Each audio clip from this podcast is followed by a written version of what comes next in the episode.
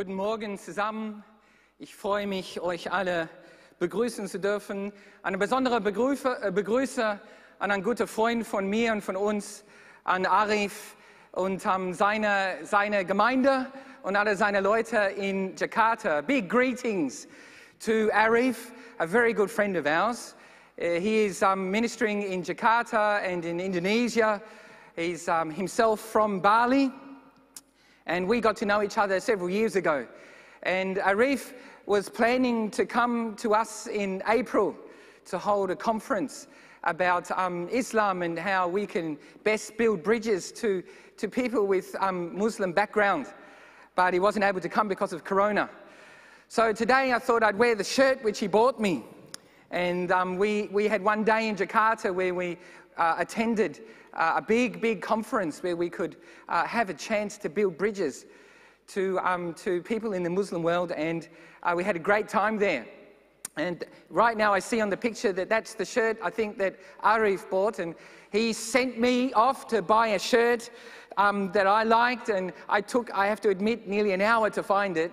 But in the end, the colors of this shirt are exactly the colors of the, the movement who was holding this conference.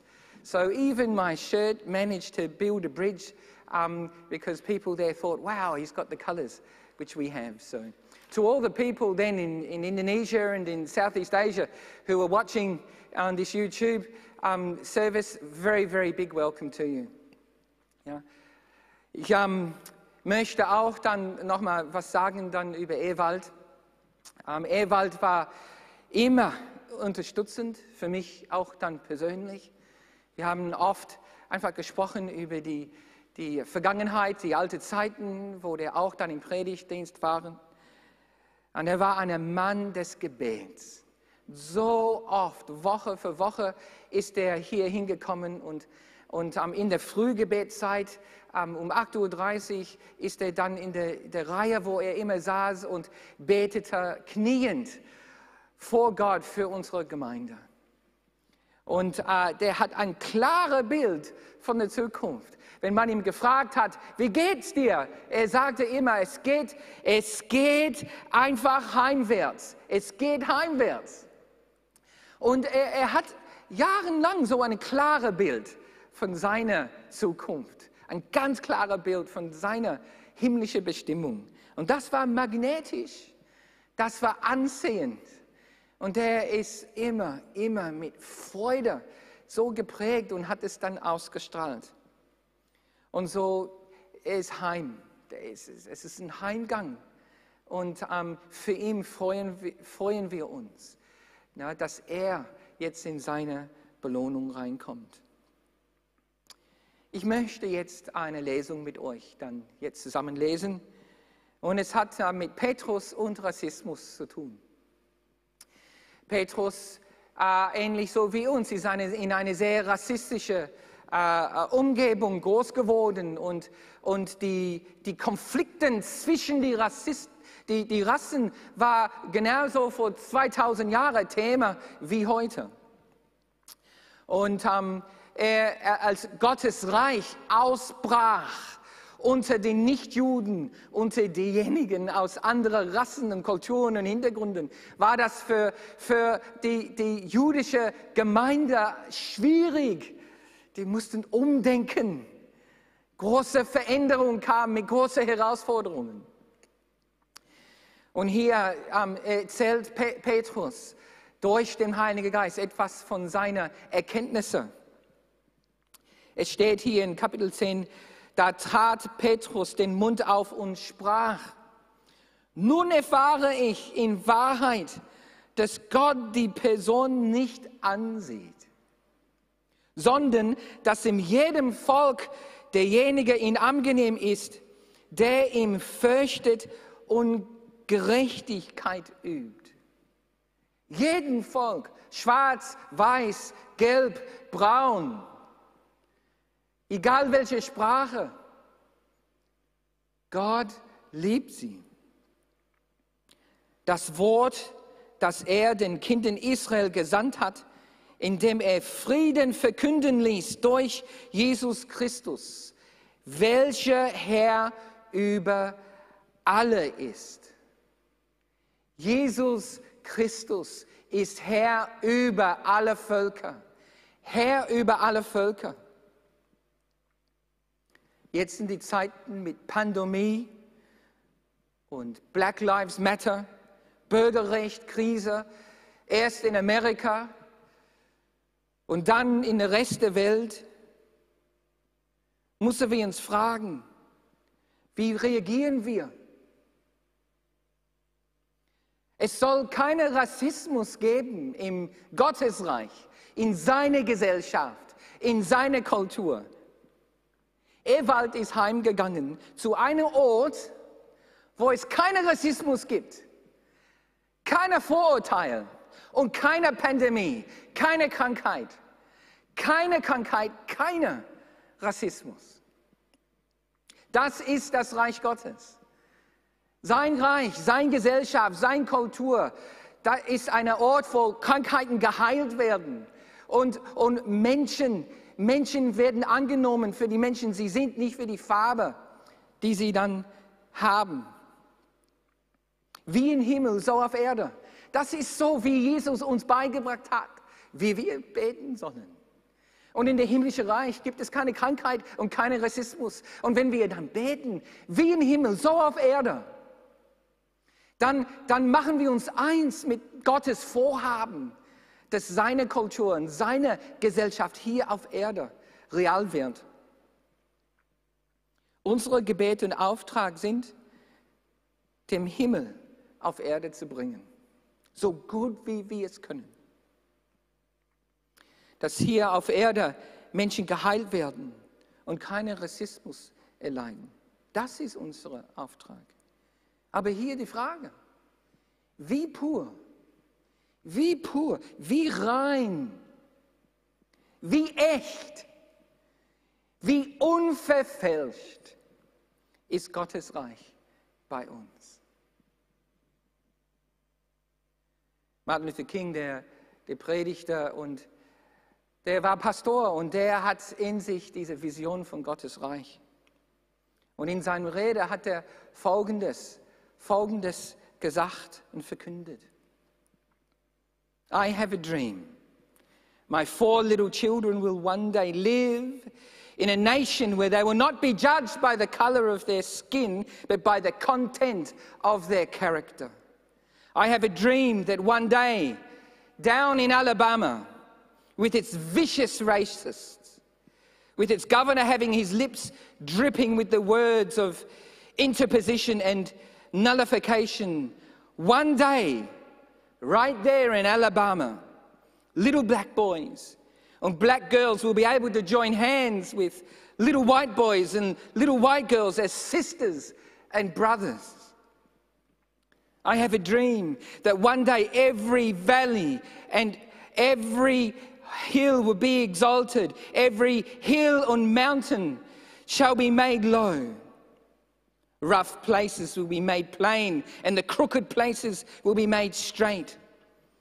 And the glory of the Lord shall be revealed, and all flesh shall see it together. This is our hope. This is our faith. Ich habe einen Traum, dass eines Tages auf den roten Hügel von Georgia und Söhne und frühe Sklaven und Söhne, frühe Sklavenhalter miteinander am Tisch der Brüderlichkeit sitzen können. Ich habe einen Traum, dass sich eines Tages selbst in der Staat Mississippi, ein Staat, in der der Hitze der Ungerechtigkeit und der Unterdrückung verschmachtet, in eine Oase der Gerechtigkeit verwandelt. Ich habe einen Traum, dass, dass meine vier kleine Kinder eines Tages in einer Nation leben werden, in der man sie nicht nach ihrem Hautfarbe, sondern nach ihrem Charakter beurteilen werden. Ich habe einen Traum, dass eines Tages in Alabama mit seiner bösartigen Rassisten mit seinem Gouverneur, der von dessen Lippen Worte wie Intervention und Annullierung der Rassenintegration triefen, dass eines Tages genau dort in Alabama kleine schwarze Jungen und Mädchen die Hände schüttern und kleine weißen Jungen und Mädchen als Brüder und Schwestern. Ich habe einen Traum, dass eines Tages jedes Tal erhöht und jeder Hügel und Berg erniedrigt wird. Die rauen Orten werden geglättet und die unebenen Orten begrädigt werden. Und die Herrlichkeit des Herrn wird offenbar werden. Und alles Fleisch wird es sehen. Das ist unsere Hoffnung und unsere Glauben. Das ist genau, was Martin Luther King Jr. verkündet hat damals in Washington. Es ist ein Rede durchtränkt mit der Vision von der himmlischen Orten von Gottes Reich. Ein klarer Bild vom Reich Gottes. Ohne Rassismus und volle Gerechtigkeit. So heute wollen wir sprechen über Gottes Reich und die Vision für einen, einen Ort mit voller Gerechtigkeit, wo sein Reich herrscht, wo, wo seine Wille getan wird. Heute geht es weiter um Vision und, und ein klares Bild der Zukunft. Es geht um Gnade und Gehorsam, dass Jesus fördert und Jesus fordert, der hilft und der erwartet, dass Jesus Gnade gibt und hofft auf Gehorsam. Und was trachtet nach seinem Reich und seiner Gerechtigkeit für uns bedeuten kann. Lass uns beten. O Herr, in einer Welt, wo Krankheit und Rassismus so oft herrscht, dann wollen wir beten, dass dein Reich komme und dein Wille geschehen. Wie im Himmel, so auf Erde. Und Vater, wir wollen, dass die himmlische Kultur, die, die himmlische Gesellschaft hier auf Erde ausbreitet und mehr und mehr erlebt wird. Immer mehr von dir, Herr immer mehr. Im Jesu Namen. Amen. Amen. Aus seiner Gnade hat Jesus gegeben ohne Bedingung, oder? Man könnte sagen, Jesus ist Herr der Hilfe. Herr der Hilfe. In unserem Bibelvers von Petrus hat er, hat er gesagt, Jesus ist Herr über alle, aber der ist auch Herr über alles. Und er ist Herr auch über alle Arten von Hilfe und Gute, Gutes, was wir von Gott bekommen. Guck mal, in der Bibel, es gibt so viele tolle Geschichten, wo Jesus einfach geholfen hat, einfach unterstützt hat. Wir sehen, dass, der, dass er erstmal alle unterstützt, die Gerechten und die Ungerechten steht in Matthäus Kapitel 5, Vers 45. Dann erweise euch als Kinder euer Gottes, denn er lässt seine Söhne über Bösen und der lässt die Sonne über Bösen und Guten aufgehen und lässt regnen über Gerechte und Ungerechte. Er lässt es regnen über die Gerechte und die Ungerechte. Der hilft ohne Bedingung. Dann haben wir die Geschichte, wo er seine Mutter geholfen hat. Seine Mutter kam zu ihm, wie geschrieben in Johannes Kapitel 2. Und sie sagte, Sohn, wir haben kein Wein. Und Jesus antwortete, antwortete soll, ich, soll ich jetzt was machen? Und seine, seine Mama antwortet Jesus nicht. Er sagt einfach nur, der, der Helfer, mach genau, was der sagt. Und Jesus, einfach um seiner Mutter zu helfen und der ganze Party zu unterstützen, wandelt zig hundert Liter von Wasser zu Wein. Jesus, der Herr der Hilfe. Und dann gibt es eine Geschichte äh, über die zehn, die zehn Aussätzige, die zehn, die, die, deren Haut so, so erkrankt war mit, mit Lepre, dass die, dass die nicht wieder, nicht mehr in der Gesellschaft teilnehmen konnten. Und die kommen und die, die schreien von, von den Fern, heile uns, heile uns. Und Jesus heilt sie. Und äh, nur einer kommt zurück und sagt Danke. Aber Jesus heilt sie, der hilft, der heilt. Der ist der Herr der Hilfe. Dazu war die zehn. Erstmal die Mama ist eine, dann haben wir die zehn, dann gehen wir hoch auf die 5000. Tausende Leute kommen zu hören von der Herr der Hilfe. Und dann Jesus sieht, die haben Hunger. Und er, dreht sich um zu seiner, seinen Jüngern und er sagt, komm, lass uns dir was zu essen geben. Aber wir sollen zwölf Leute mit, mit kaum Einnahme, 5000 Leute speisen. Aber Jesus wusste schon, was der, was der machen wollte. Und, äh, und dann von, von fünf Brötchen und zwei Fischen. Dann als Herr der Hilfe. Dann gibt dann der ganze 5000, über 5000 zu essen. Und dann war zwölf Körbe voll von Lebensmitteln dann übrig. Der ist Herr der Hilfe. Wir haben alle empfangen. Wir haben alle empfangen. Johannes Kapitel 1 sagt, und wir alle haben aus seiner unendlichen Reichtum Gnade und immer wieder Gnade empfangen. Wir haben alle empfangen von ihm. Gott ist gnädig. Jesus ist gnädig. Gott ist gut. Gibt keine, gibt, er gibt Rückhalt. Er unterstützt. Er tut zu. Er gibt Beihilfe. Jesus hilft. Ob du es weißt oder nicht, ob du es heute erkennst oder nicht, Gott hilft uns und Jesus ist Herr der Hilfe. Wir haben alle empfangen. Aber ist Jesus nur Herr der Hilfe?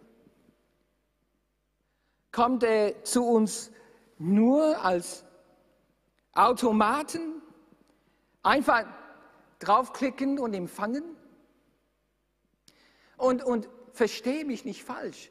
Jesus hat entschieden, als Herr der Hilfe sich zu offenbaren. Er hilft, er unterstützt, er untermauert, ob wir es wollen oder nicht und ob wir es sehen oder nicht. Das tut er. Aber der ist nicht nur Herr der Hilfe, der ist nicht nur der Herr, der Förderung gibt, der ist Herr der Forderung. Der ist Herr der Forderung. Es ist nicht nur, dass er Gnade gibt. Er ist Herr über alles. Und er fordert auch. Guck mal, es gibt mehrere Beispiele, wo er fordert. In, erstes sagt in, in Titus, Kapitel 2, dass die Gnade, die wir empfangen, ist wie eine Erzieher. Und diese, diese Gnade, diese Hilfe, die wir von ihm bekommen, erzieht uns und in, indem dass wir lernen, Nein zu Bösartigkeit zu sagen. Wir sagen Nein zu das, was Gott nicht will. So der, der Gnade fordert von uns. Jesus nicht nur hilft, der fordert, dass wir seine Wille tun. Dann gibt es die Geschichte von der Prostituierte, die, die in, in ähm, äh, einer Affäre dann ertappt wurde. Und die, die Pharisäer, die wollten diese, diese Frau steinigen, wie das Gesetz vorgibt. Und Jesus ähm, diskutiert mit dem und, äh, und, und sagt dem, okay, der, der ohne Sünde ist, lass derjenigen der erste Stein werfen. Und dann von der Älteste bis der Jüngste, dann in diesen Pharisäergruppe, sind dann weggegangen. Und dann blieb die Frau da stehen. Und er sagt, gibt es keine, der, der dich äh, Vorwürfe macht? Und sie sagte, nein. Jesus hat ihr Leben gerettet. Herr der Hilfe. Aber dann sagt er zu die, dieser Frau, doch hör auf zu sündigen. Der ist Herr der Forderung. Es gibt Gnade, aber die Gnade, dann inspiriert uns und ruft uns zu Gehorsam. Dann gibt es der reiche Mann. Also ein reicher, gut erzogener Mann, der liebte Gott. Und er ging zu Jesus und sagt, ich, ich, ich, ich will auch das ewige Leben. Und, und Jesus spricht mit ihm. Und, und Jesus sagt dann nach dem Gespräch, eins fehlt dir noch, eins fehlt dir noch. Verkaufe alles, was du hast und gib der ganze Erlös die Armen. Du wirst deinen Schatz im Himmel haben. Und komm, folge mir nach. Folge mir nach. Der Mann wurde aber traurig, weil er, er viel, viel Vermögen hatte. Jesus ist, ist auch Herr, der Herr der Forderung, nicht nur der Herr der Hilfe. Man sagt es auch dann, dass wir, wir sind teuer erkauft. Wir waren hoffnungslos. Wir waren äh, ohne, ohne, ohne Hoffnung. Aber Jesus setzte sich für uns ein, hat sein Leben für uns geopfert. Herr der Hilfe. Aber dann sagte, denn ihr seid teuer erkauft. Darum verherrlicht Gott in eurem Leib und in eurem Geist, die Gott gehören. Hilfe. Wir wurden teuer erkauft. Das ist Gottes Hilfe für uns. Aber dann der Forderung, verherrlicht ihm Verherrlicht Gott im Leib und im, in unserem Geist. Und gab es dann Zeiten, wo massenhaft haben Menschen gesagt, Jesus, wir wollen dir nachfolgen. Wir wollen dein Reich bauen. Weil er so geholfen und geheilt hat. Und Jesus dann sagte Folgendes in Lukas Kapitel 9. Und zu allen sagte er, wenn jemand mein Junge sein will, dann muss er sich selbst verleugnen. Muss er sich selbst verleugnen. Und er muss täglich sein Kreuz aufnehmen und mir folgen. Denn wer sein Leben retten will, wird es verlieren. Wer sein Leben meinetwegen verliert, der wird es retten. Sie Gottes Gnade verpflichtet. Der ist nicht nur Herr der Hilfe, der ist Herr der Forderung. Seine Güte, seine Güte zu uns ist bedingungslos. Das wird er geben, ob wir entscheiden für ihn oder nicht, ob wir seine Wille tun oder nicht. Der hilft. Aber die Gnade, die wir erleben, die Güte, die wir erleben, soll uns rufen zu Gehorsam, soll uns rufen zu, zu Dienst. Es ist, eine, es ist eine Gnade mit einem Ruf, der fordert. Es ist mehr als eine Einladung. Einladung ist es auch. Aber es ist mehr als eine Einladung. Es ist eine Forderung. Komm, verleugne dich selbst. Nimm dein Kreuz auf sich und folge mir nach. Die Gnade und Güte Gottes fordert unsere Treue und unseren Einsatz. So, wie sollen wir das alles dann zusammenbringen? Herr der Hilfe, Herr der Forderung. Es ist da kein Widerspruch, aber es ist manchmal schwer, das zu verstehen und auch in den Alltag, in mein Leben zu, zu integrieren. Wie verbinden wir dann der Hilfe mit der Forderung? Wann, wann muss ich alles geben und wo, wann darf ich alles empfangen? So, wenn ich kaputt bin und keine Energie mehr habe, ist das die Zeit, wo, wo, wo ich der Herr der Hilfe habe oder, oder wird, wird er auch dann noch Herr der Vordere sein? Wie, wie bringe ich das alles zusammen? Well, hier sagt Jesus in der Bergpredigt in Matthäus Kapitel 6, Trachte vielmehr zuerst nach dem Reich Gottes und nach seiner Gerechtigkeit. So wird euch dieses alles hinzugefügt werden. Trachtet zuerst nach dem Reich Gottes und seine Gerechtigkeit. Sein Reich ist da, wo er herrscht. Und wie wir in vergangenen Wochen gelernt haben, sein Reich fängt an in Menschenherzen. Suche deine Herrschaft in deinem Herz und in Menschenherzen dich drumherum und dann noch weiter hinaus, in Familien, in Nachbarschaften, in der Politik, in der Kunst. Besuche, trachte nach seiner Herrschaft, wo seine Wille getan wird. Und Gerechtigkeit deutet auf, auf das, was Gott wohlgefällt auf das, was ihm Freude bringt, auf das, was ihm, ihm äh, was, wo, wo er totale Genuss hat. Trachte, trachte vielmehr zuerst nach das, was Gott gefällt, was ihm Freude bringt. Erst Gott, erst sein Reich, erst seine Wohlgefallen, seine Gerechtigkeit. Guck mal, Kaleb, Kaleb ist ein Beispiel, wo, wo man sehen kann, Menschen, die wie älter sind, die sind nicht ausgeschlossen. Nur weil man, weil man alt ist, heißt nicht, heißt nicht, dass ich nicht mehr nach seinem Reich und seiner äh, Gerechtigkeit trachten soll. Joshua war einer, der, der wirklich, äh, nicht Joshua, Kaleb, nachdem der äh, über 80 Jahre alt war, kam der zu Joshua und er sagt, Joshua, damals vor 45 Jahren war ich bereit, Gottes Reich zu bauen, danach zu trachten. Und jetzt, jetzt in meinem Alter habe ich genauso viel Energie, genauso viel Elan, genauso viele Hingabe, Gottes Reich zu bauen und das Land für, für, für uns zu besiedeln und einzunehmen. Das ist, das ist, was dran ist für mich, Joshua. Kaleb ja, der trachtete noch Gottes Reich. Und dann sehen wir ein ganz andere Ende der Generationsspanne. Und das ist dann der junge blinde Mann in Johannes. Der war jung, vielleicht 14, 15 Jahre alt.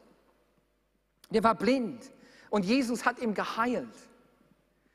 Aber dann, dann die Gegner Jesus, die Pharisäen und die Politiker dort, die, die haben gegen Jesus Intrig geführt und die haben diesen blinden Mann genommen und, und viele Leute staunten, dass dieser junge Mann, der blind war, geheilt war. Aber die wollten das nicht haben. Aber dieser blinde Mann wusste, dass der, der ihn geheilt hat, war von Gott gesandt.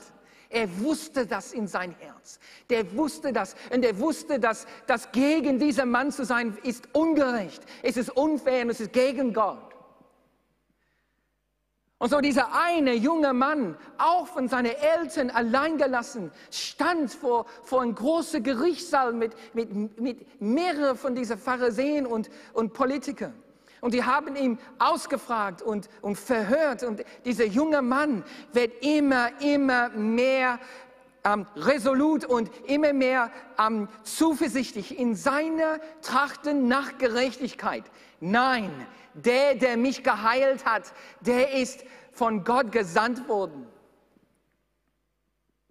Well, die kommen nicht weiter mit diesen jungen Mann und die schmeißen ihn raus aus dem, ähm, aus dem Verhörsaal. Und Jesus sucht ihn auf. Und Jesus sagt, ich bin derjenige, der dich geheilt hat. Das hat Jesus gefallen, wie dieser junge Mann für, für Jesus gesprochen hat und entschlossen, entschlossen auf Seite Jesus war. Und der junge Mann sieht Jesus und sagt, du bist Herr und betet ihm an. Trachten nach Gottes Reich und seine Gerechtigkeit. Jesus fordert, aber und er hilft. Wie bringen wir das zusammen, indem wir unsere Prioritäten ganz klar setzen vor Gott. Zuerst das, was Gott will. JFK, na, Präsident, der hat einmal gesagt, Ask not what the state can do for you, rather ask, what can you do for the state? Oder auf Deutsch, frage nicht, was der Staat für dich machen kann, viel besser, frage, was du für den Staat machen kannst. Wir waren in einer Klassenfahrt. Und am Anfang dieser Klassenfahrt habe, haben wir dann alle Jugendlichen auf der Klassenfahrt Folgendes gesagt. Wenn jeder hier auf dieser Klassenfahrt für sich ist und das tut hauptsächlich, was dich persönlich Spaß macht, dann wird wohl möglich die Hälfte dieser Klasse eine tolle Klassenfahrt haben. Aber wenn jeder in dieser Gruppe statt für sich zu sein, denkt, ich will mich einsetzen, dass mein Nächster Spaß hat, dann kann ich euch und können wir euch garantieren, dass die ganze Klasse eine super Klassenfahrt haben wird. Und so ist es geworden. Und diese beiden Beispiele haben teils der, der DNA von Gottes Reich, wo es sagt, die Elementen zuerst Gottes Reich und dann, dann der Rest, das wird uns gegeben. Gott gibt Visionen zu leiten, Gruppen, Leute. Gott gibt Visionen zu lokalen Gemeinden, zu Organisationen. Gott gibt Visionen und klare Bilder von der Zukunft an ganze Bewegungen und Leiter. Gott gibt auch Vision und Auftrag und Fähigkeiten zu den Einzelnen. Und, und der gibt Ressourcen, Talenten, Geistesgaben. So, der gibt zu den Kollektiven und der Organisation der, der Leib Christi, der, der lokale Gemeinde, aber der gibt auch Visionen und Fähigkeiten zu den Einzelnen, auch da drin. Beides, Leiter und Mitarbeiter, beide können, sollen Visionen von Gott bekommen. Und in seine Kreativität, und das ist meine ernste Überzeugung, in seine Kreativität kombiniert Gott das, was er der, der Gesamtleitung gibt, mit das, was der die Einzelnen gibt für Visionen und Zukunft. Der, der bringt die zusammen, der koordiniert und orchestriert das, was, das, was jeder bekommt und, und die, die Verbindung zwischen das was, das, was in der großen Ebene gibt und für das, was in der persönlichen Familienebene gibt, die verbinden sich wie eine, eine Symbiose, eine gegenseitige Abhängigkeit.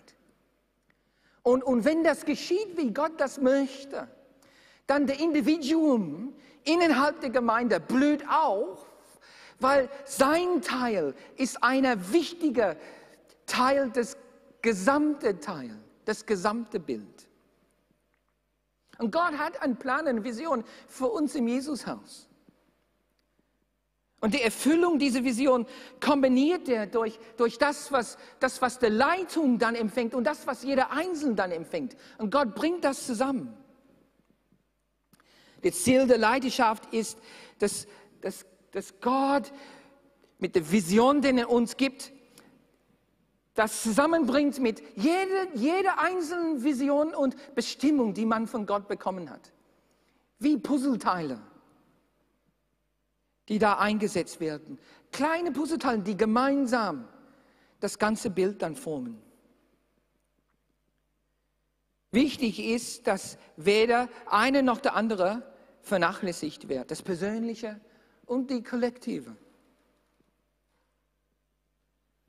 Beispiel ist Kids Alive und, und Kids Worship. Wir, wir haben eine Vision von der Brücke für Kinder. Aber gleichzeitig gab, gab Gott ähm, Roxana und Song Hee die Vision für Kids Worship. Und die waren wie Puzzleteile, die kamen und dann, und dann das Gesamte wurde voll, vollständigt durch die Vision von der Einzelnen.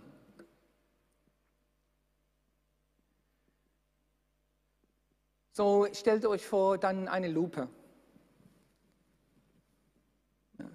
Und das ist, was wir, wir machen wollen, so wie eine Lupe alles groß macht. Wie, wie trachtet man nach Gottes Reich und seiner Gerechtigkeit? Und hier ist die Frage, was macht Gott groß? Was macht Gott groß? Was verherrlicht Gott am meisten? Wo Gott fordert, darf, versorgt er auch. Aber dieser eine Vers trachtet zuerst nach Gottes Reich und seiner Gerechtigkeit, benötigt eine radikale, tiefgehende Veränderung in unsere Prioritäten. Es, es fordert eine Haltung des, der Vertrauung, des Vertrauens in Gott. Ich priorisiere mein Leben um und setze sein Reich und seine Gerechtigkeit auf oberster Platz. In meiner Zeit, in meinen Ressourcen, in meiner Energie, in meinen Beziehungen. Trachtet nach sein Reich und Gerechtigkeit. Heißt, dass ich seine Leidenschaft in alle Aspekte meines Lebens suche und das tun möchte, was ihm Freude bringt. Das ist der Hauptpunkt. Was bringt die Freude Jesus? Ben kann nach vorne kommen. Ich weiß nicht, ob ihr die Beerdigung von George Floyd im Fernsehen gesehen haben. Aber inmitten aller Trauer und Entsetzen gab wiederholt den Ausdruck, George Floyd will die Welt verändern. George Floyd wird die Welt verändern. Aber das war dann gewürzt mit, mit der Verzweiflung. Lass das Leben von George Floyd nicht umsonst, umsonst sein. Lass, lass seine Opfer, lass diese Tragödie nicht für nichts sein. Und da in der Aussage war vielmehr die Frage, oh, oh, wird dann das Leben von George Floyd für, die Welt verändern?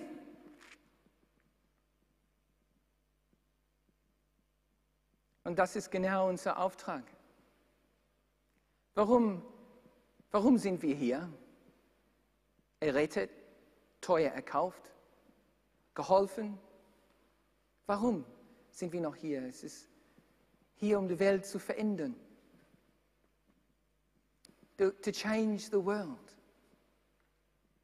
Gottes Reich zu bauen. Dass der himmlische Realität hier auf Erde ausbricht.